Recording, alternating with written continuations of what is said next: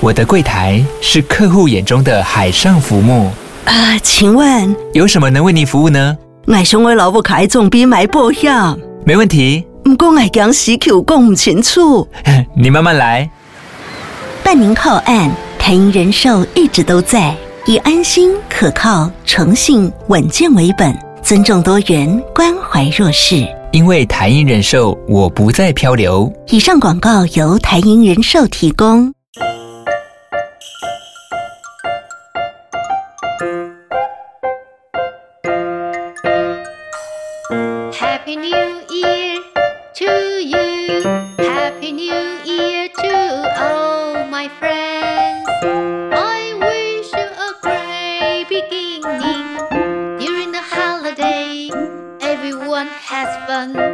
during the holiday. Everyone has fun. Boss family says hello to you. Little bear wants to play with you. Hi, monster family. Please visit Taiwan again. Spring is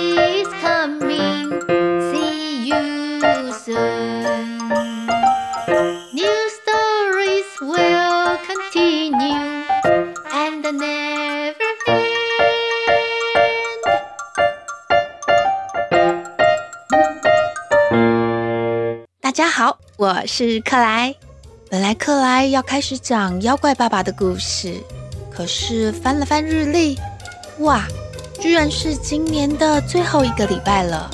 时间像火箭那样咻的一下，新的一年就要开始了。在新的一年，你有新愿望吗？长高一点，变得帅气，变得漂亮，跑得更快，交到更多的好朋友。克莱到了新年都会想一想未来的计划。不过，克莱在讲未来的计划之前，我想要先说一只羚羊奔奔的故事。奔奔是一只害羞的羚羊，它跟其他羚羊一起在草原上生活。奔奔有着褐色的短毛，但是在肚皮上有一块明亮的白色毛皮。羚羊跑得很快，也能够跳得很高。奔奔居住的草原上有湖泊，湖泊周围的绿草长得很茂密，食物很充足，有东西吃对动物来说可是十分重要呢。除了羚羊，还有好多动物也居住在这里。到了冬天，还会有候鸟飞到这里过冬。奔奔很喜欢这个大草原。草原上有好多动物，食物也很充足，我太喜欢这里了。尤其是当候鸟飞到这里过冬的时候，奔奔会特别开心。虽然奔奔很害羞，但是他很喜欢听候鸟们说话。有时候他会假装在湖边喝水，其实啊，他是在听听那些候鸟们正在说些什么。尤其当候鸟讲到海洋，奔奔会特别认真听。海洋比湖泊要大上好多好多倍，看不到边界呢。哇，海是有多大啊？奔奔在心里想。我可以跑得很快，可是要绕着海跑一圈，不知道得花多久时间呢。在大草原生活的日子多么快活啊！越来越多的动物来到这里，动物多了，食物就没有那么充足了。尤其这一年雨下的少，湖泊变小了，绿草变少了，可是动物还是很多。大家少吃一点就好啦。我说啊，要早起，这样才能够抢到比较多的东西吃。同伴们都这么说着，可是奔奔觉得不应该这样干等着，什么都不做，只是消极的忍耐。可是除了忍耐，还能怎么办呢？有一天，奔奔看到几只年轻的羚羊，它们聚集在一起，好像在讨论什么重要的事情。奔奔忍不住拉长耳朵。想听那群羚羊讲话，开口说话的那只羚羊，奔奔认得它。那只羚羊跑得最快，大家都叫它飞毛腿。飞毛腿说：“我要到南方的山上，听说啊，那里有各种大家都没有看过的花草树木，可以吃的东西比草原更多、更丰富。不过到南方的路很危险，强壮又勇敢的羚羊才能够跟我一起去。”奔奔在旁边听了。去南方的山上，听起来是个好主意耶。奔奔也好想去哟、哦，于是他走过去。奔奔提起勇气对飞毛腿他们说：“我也想加入你们。”可是大家却对奔奔说：“你确定？你这个胆小的小不点！我跟你说哦，在途中会遇到狮子、老虎。”一个不注意就会被吃掉呢。平常看起来很害羞、不曾大声讲话的奔奔，却出乎意外的坚定。我会跟上你们的，我也要到南方的山上去看看。自己的命运要靠自己掌握。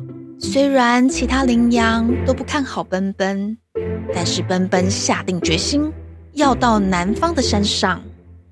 你最好能跟上。我们可顾不了你呢。于是，奔奔跟着那群年轻的羚羊离开了熟悉的大草原。虽然奔奔心里很舍不得家乡，但是他坚强的没有表现出来。而这一路上果然充满着危险。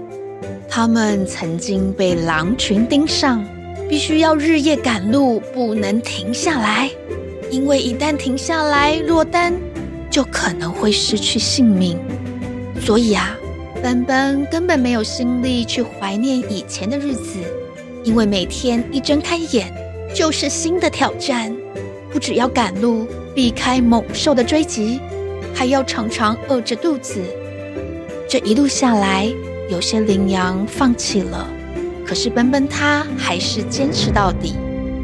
终于，他们来到了南方的山上，生长着各种花草树木、水源充沛的南方山上。我们到了，没想到你能够跟到最后一刻呢，真是了不起！你是只强壮又勇敢的羚羊。南方山上的生活不全是美好的，虽然食物很充沛，但是天气变化多端。才刚出太阳，却一下子就刮风下雨，而且山上的地形崎岖，不像在大草原可以尽情奔跑。羚羊们也是花了好一番功夫，才能够习惯在山上生活。那么接下来不用烦恼食物了，大家是不是就可以过着幸福快乐的日子？虽然奔奔已经习惯山上的生活。